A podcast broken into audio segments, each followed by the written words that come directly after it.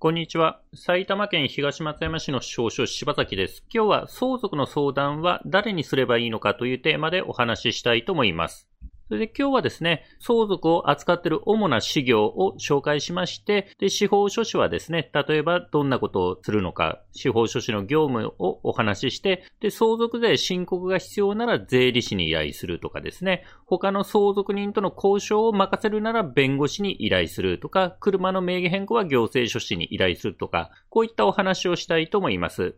ちなみにですね、このチャンネルでは、シニア世代とそのご家族向けにですね、相続とか遺言の手続きについて分かりやすく解説することを心がけて発信をしております。では、本題に戻りまして、相続に関係するですね、主な事業として、例えばですね、司法書士とか税理士とか弁護士とか行政書士がいます。で、司法書士の方はですね、まあ、主な仕事としては、不動産の登記ですね、不動産の名義変更、相続登記とかを扱ったりですね、あとは裁判所に提出する書類の作成もすることができるので、遺言の兼任の申立書とかですね、相続放棄の真実書の書類作成なども受けたまっております。そして税理士さんはですね、主な仕事としては、相続に関しては相続税の申告をすると、税金の申告をする。そして、他のですね、相続で他の相続人とですね、話がまとまらないような時にですね、交渉を任せるなら弁護士さんということですね。弁護士さんは訴訟とかですね、調停の代理、まあ、裁判をしたりですね、遺産分割調停をしたり、また他の相続人とのですね、交渉の代理を任せたい時は弁護士さんに依頼すると。そして行政書士さんの方は自動車の名義変更とかですね、あとはどの職種でもです、できるんですけども、戸籍を集めたりとかですね、あとは行政書士さん遺産分割協議書を作ったりする方もいらっしゃいます。では、司法書士から説明していきたいと思うんですけど、司法書士ですね、相続に関してどういった仕事をするのかなんですけど、主な仕事ですね、主なものとしては、不動産の相続登記、亡くなった人から相続人名義にですね、まあ名義を変える、登記簿を変えるという仕事をやります。そしてその相続登記に付随してですね、相続登記に必要な戸籍謄本の収集も受けたまっております。また、遺産分割協議書ですね、不動産を誰が取得するとか、そういう分け方を定めた遺産分割協議書の作成も司法書士の方でできまして、そしてそれに基づいて不動産の登記申請、不動産の相続登記を申請します。で、この不動産の登記申請がですね、業務としてできるのは司法書士と弁護士のみということになります。まあ、弁護士さんの方、法律上はできますけど、実際ですね、登記をやるかどうかっていうのはですね、その弁護士さんによるんで、登記業務をですね、やるという弁護士さんは少数派なのではないかと思います。まあ、司法書士の方ですね、相続登記が主な業務であると。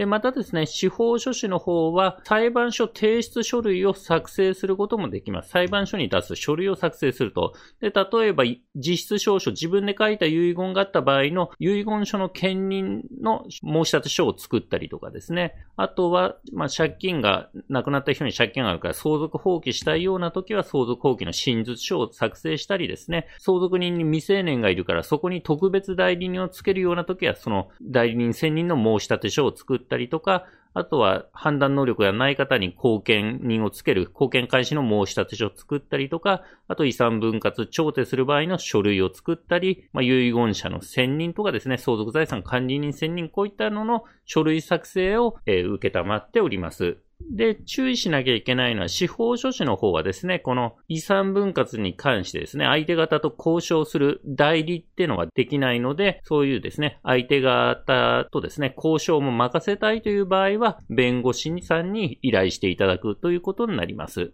あとですね、司法書士の方はですね、法定相続情報証明書って言ってですね、相続手続きにですね、相続を証明する戸籍謄本一式をですね、まあ、いろんなとこで使うんですね。金融機関に出したりとか、法務局登記に出したりってことで、で、これ、その都度ですね、戸籍謄本一式をですね、まあ、集めるようだとですね、手続きを同時並行で進められないので、戸籍謄本一式の代わりにですね、一回法務局に戸籍謄本一式を出せばですね、法務局の方で法定相続情報証明書っていう戸籍謄本一式の代わりになる書類を発行してくれます。で、このですね、証明書の発行手続きの代理ができるのが、え、資格が決まってまして、まあ、弁護士とか司法書士とか土地家屋調整、税理士とかあるんですけど、こういったですね、証明書の、法定相続情報証明書のですね、発行の手続きは司法書士の方で受けたまることができます。あとはですね、預金の相続手続きなんかもですね、受けたまるという司法書士も最近は多くなってるかと思います。預貯金のですね、相続手続きについてはですね、公的な資格は必要ありません。えー、預金のですね、相続手続きの代行は特にですね、ね、なんかの資格がいるってわけじゃないんですけども、相続のですね、得意なですね、司法書士とかまた行政書士とか一部の銀行などがですね、この預金の相続手続きの代行を最近はやっていたりします。そしてですね、司法書士の方では税金の申告っていうのはできないので、相続税の申告が必要な場合はですね、税理士さんに依頼するということになります。税理士さんの方はですね、相続税の申告とか税務相談については、税理士さんにということになります。それですね、注意しなきゃいけないのが、すべての税理士さんが相続税申告に詳しいわけではないので、税理士さんによってではですね、会社の経理、会社関係の申告しかやらないという人もいるので、まあ、相続税に詳しい、相続税申告に詳しい税理士さんを探すのがポイントになります。相続税申告に詳しい税理士さんの探し方としてはですね、相続手続きを依頼した司法書士に聞くのも一つの方法になります。なのでですね、埼玉の税理士さんでよければ私の方でもですね、ご紹介はできるので、必要に応じてですね、ご相談いただければと思います。そして相続に関してですね、他の相続人と争いがある場合は、弁護士さんに依頼していただくということになります。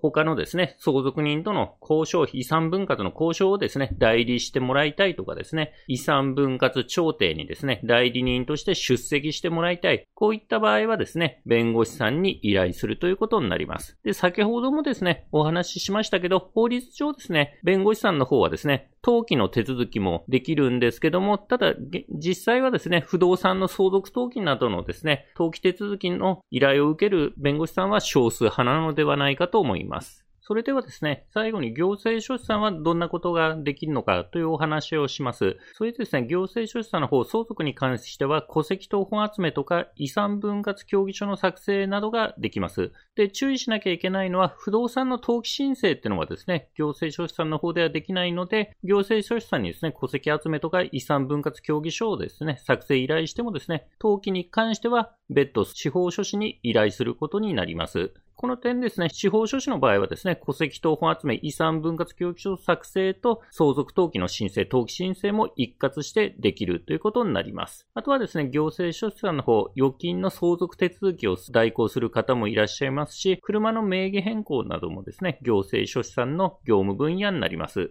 車の名義変更に関してはですね、取引のあるディーラーにですね、相談すればですね、提携している行政書士さんをですね、取り継いでもらえると思われます。必要に応じてですね、ディーラーに相談すればよろしいのではないかと思います。ではですね、相続の手続きを相談する事業についてですね、説明してきました。最後にですね、司法書士の視点からですね、司法書士にはどういうことができるのかということでですね、まとめたいと思います。で、司法書士の方は主な業務としては相続登記、不動産の相続登記になりまして、で、それに伴うですね、戸籍の収集とか遺産分割協議書の作成も行います。またですね、預金の相続手続きをですね、代行する司法書士も増えてまして、またですね、必要に応じて法定相続情報証明書の取得も代行できます。またですね、裁判所に提出する書類の作成、書類作成も司法書士の方でできるので、遺言書の兼任の申立書作成、相続放棄の真実書の作成等がですね、